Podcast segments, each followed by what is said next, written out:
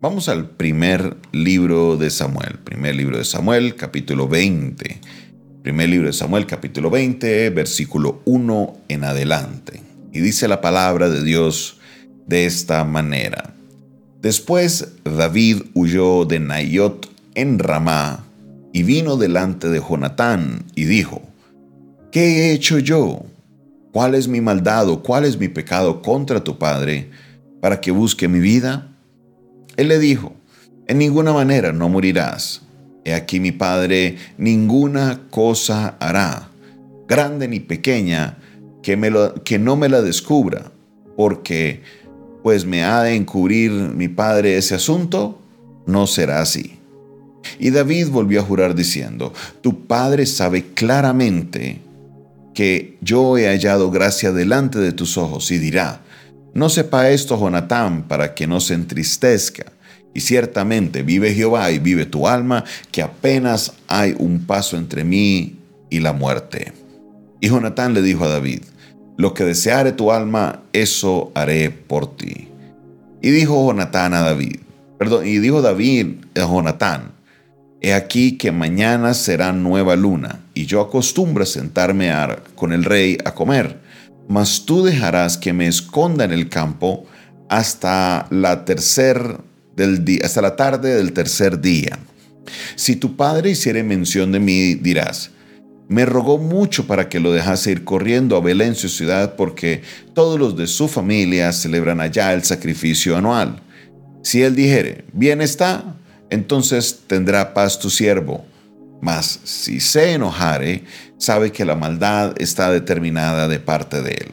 Harás pues misericordia con tu siervo, ya que has hecho entrar a tu siervo en pacto de Jehová contigo, y si hay maldad en mí, mátame tú, pues no hay necesidad de llevarme hasta tu padre. Y Jonatán le dijo, nunca tal te suceda, antes bien, si yo supiere que mi padre ha determinado maldad contra ti, ¿no te lo avisaría yo? Dijo entonces Jonatán a David, ¿quién me dará aviso si tu padre te respondiere ásperamente? Y Jonatán dijo a David, ven, salgamos al campo. Y salieron ambos al campo. Entonces dijo Jonatán a David, Jehová, Dios de Israel, sea testigo.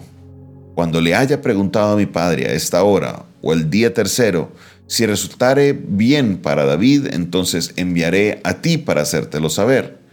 Pero si mi padre intentare hacerte mal, Jehová haga así a Jonatán y aún le añada, si no te lo hiciere saber, y te enviare para que vayas en paz. Y esté Jehová contigo, como estuvo con mi padre. Y si yo viviere, harás conmigo misericordia de Jehová para que no muera. Y no apartarás tu misericordia de mi casa para siempre, cuando Jehová haya cortado uno por uno a los enemigos de David de la tierra, no dejes que el nombre de Jonatán sea quitado de la casa de David. Así hizo Jonatán pacto con la casa de David, diciendo, requiéralo Jehová de las manos de los enemigos de David. Y Jonatán hizo jurar a David otra vez porque le amaba, pues le amaba como a sí mismo. Luego dijo Jonatán, mañana es luna nueva y tú serás echado de menos porque tu asiento está vacío. Estarás pues tres días y luego descenderás y vendrás al lugar donde estabas escondido el día que esto mismo ocurrió y esperarás junto a la piedra de Esel. Yo tiraré tres saetas hacia aquel lado como ejercitándome al blanco. Luego enviaré al criado diciendo, ve y busca las saetas. Y si dijere al criado, he allí las saetas más acá de ti, tómalas tú. Tómalas, perdón. Ve tú vendrás porque paz tienes y no hay nada malo vive Jehová. Mas si yo dijera al muchacho, he allí las saetas más allá de ti, vete porque, vete porque Jehová te ha enviado.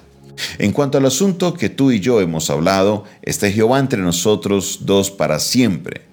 David pues se escondió en el campo y cuando llegó la luna nueva, se sentó el rey a comer pan. Amén. Vamos a dejarlo hasta aquí y vamos a estar mirando este esta amistad que hay entre Jonatán y David, que es una amistad muy bonita y creo que es un modelo de amistad que nosotros deberíamos tener o aprender para tener personas las cuales en nosotros tenemos ese nivel de confianza como el que tenían Jonatán y David.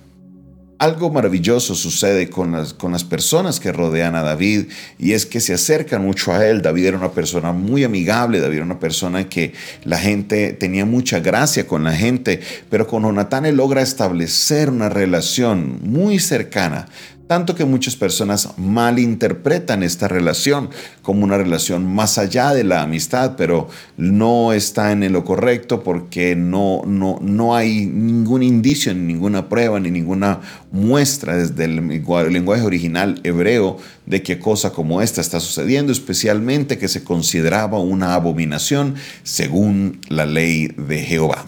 Ahora, revisando este texto, mirando, hay algo maravilloso que sucede y es un pacto que hace Jonatán con David David lo acepta de que David protegería a su familia, que David guardaría el nombre de Jonatán, que David estaría o sea, aún si ellos murieran, David estaría siempre ayudándole. Y vemos más adelante que vamos a estar estudiando este capítulo, después de la muerte de Jonatán, después de la muerte de Saúl, que se encuentran a este joven Mefiboset y David fue tan leal que a pesar que la persona que, con la que él hizo el pacto estaba muerta, él podría decir, bueno, ya no estará vivo y no se acordará, pero él sabía que él había hecho esa promesa delante de Dios, que habían hecho promesa para cuidar y para poder preservar el nombre de Jonatán. Manda llamar al, hijo de Jonatán, a Mefiboset, y lo trae a vivir ante el rey y le da su parte. Oiga, David era una persona muy correcta, una persona que era una persona de palabra. Y por amor a la amistad de Jonatán, también cumplió su palabra. Una de las cosas más difíciles que se notan en las amistades el día de hoy es la falta de lealtad o la lealtad no a la persona, sino a los intereses. La realidad es que tenemos amistades y no son amistades reales por lo que es la persona, sino que hoy forjamos amistades es por conveniencia, por qué me puede traer cada persona. Y cuando empezamos a abrir el, el portafolio, decidimos con, de nuestros amigos es según esté conectado, según lo que me pueda aportar, si tiene dinero, si me hace, si me hace bien a mi imagen o si tiene muchos amigos en ciertas redes sociales para que me, pueda catapultar. Bueno, hay muchos intereses en todo lo que tenga que ver con una amistad y esto es algo peligrosísimo porque para una amistad ya no se está mirando el valor de la persona, sino el valor de lo que me puede aportar a la persona. Y cuando ese valor se desaparece, entonces también se pierde la amistad. Y una de las cosas necesarias en la vida del ser humano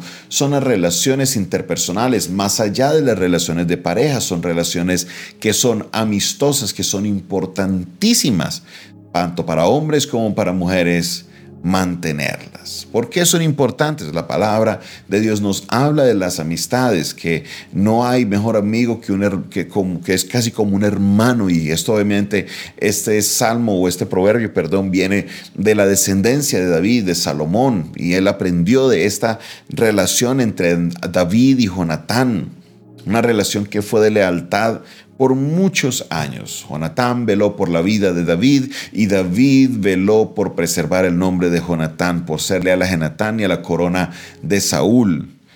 Si algo hacía era David era esto, su respeto y su lealtad por sus amistades y por las personas que estaban en autoridad. David siempre dijo, líbreme el Señor de tocar al ungido de Jehová, a Saúl, al mismo que lo quería matar, él no le hizo nada porque le tenía un respeto, una lealtad a su rey. También lo hizo con su amigo Jonatán, fue leal. La pregunta que quiero que te hagas el día de hoy es, ¿las amistades que tienen son leales a la persona o son leales a tus intereses? Las amistades que tienes hoy son leales a tus intereses o son leales a la persona con la que tienes la amistad. Esto es muy importante que lo analicemos, porque cuando miramos las amistades siempre la pregunta es ¿qué me aporta esta persona? ¿Qué me puede añadir esta persona? Y si no me añade nada, entonces ahí queda, pero si me añade algo, entonces ahí sí, oh no, claro, interés cuánto vales, vamos a comer, yo voy a tu casa, yo hago esto, yo hago lo otro. Eso no es una amistad si hay un interés de por medio. Ahí no hay lealtad. Hay lealtades a los intereses que hay. ¿Es una relación interpersonal? Sí, puedes llamar una amistad, sí, pero no es una amistad al nivel del cual nosotros podemos nosotros comprender al amigo. Debemos darnos, mostrarnos amigos, debemos ser amigos. Debemos entender ese poder que hay en la amistad, en la lealtad, a la hora de nosotros desarrollarnos como seres humanos que somos, como hijos de Dios que somos. No podemos estar traicionando los unos a los otros, no, debemos amarnos como lo hicieron David y Jonatán. Ese es el segundo mandamiento, amarás a tu prójimo como a ti mismo y es mi prójimo tanto el que me cae mal como el que no me aporta nada, como también es, mi prójimo mi amigo, mi cercano. Hoy quiero invitarte para que analices tus amistades y te preguntes, ¿a qué le estoy siendo leal? Y si le estás siendo leal a unos intereses, entonces empieza a cambiar esa un poquito esa mentalidad y seamos leales a las personas, seamos leales a a quién es la persona, con sus defectos, con sus errores, con todo lo que tengan, vamos a ser leales a ellos. Protejámonos, guardémonos las espaldas. Hay relaciones que son muy especiales y las amistades son una de ellas. Procuremos que por medio de nuestra amistad nosotros podamos reflejar el amor de Dios a los que están a nuestro alrededor y podamos así llevar también a las personas a los pies de Cristo. Padre Celestial, en el nombre de Jesús, gracias te damos por tu palabra.